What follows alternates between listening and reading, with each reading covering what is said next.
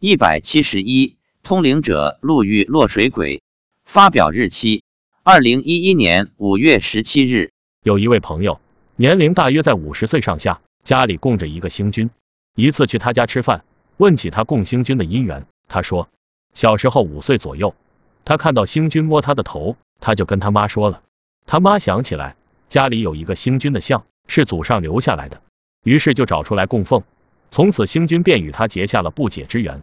他说，他小时候能看到神，有一段时间能看到鬼，现在看不到了。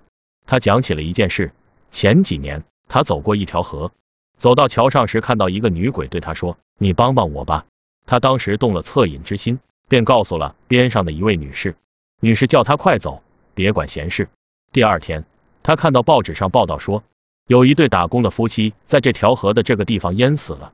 其实这条河也不深，站起来才到胸口，却也能淹死人，有点不可思议。女士补充说，落水鬼只有拉一个人下水，找到替身后自己才能上去。此人又告诉我一件事，有一次他砍伤了小舅子，然后躲到外面去了。一天，他做梦台湾的叔叔寄了两万元回来，他便跟他妈说了此事。他妈说不要胡说八道了，不可能的。结果第二天，邮差就送来了一张汇款单。一看，果然是两万元，一分也不差。此人现在有一些小功能，能治一些病，医院治不好的病，有时找他，他能治好。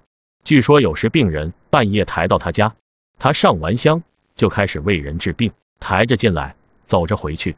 他说都是家里所供的星君在为人治病，但他从不收人钱财。以上只是讲一个民间的真人真事，相信这类事情在各地都有，虽然用科学无法解释。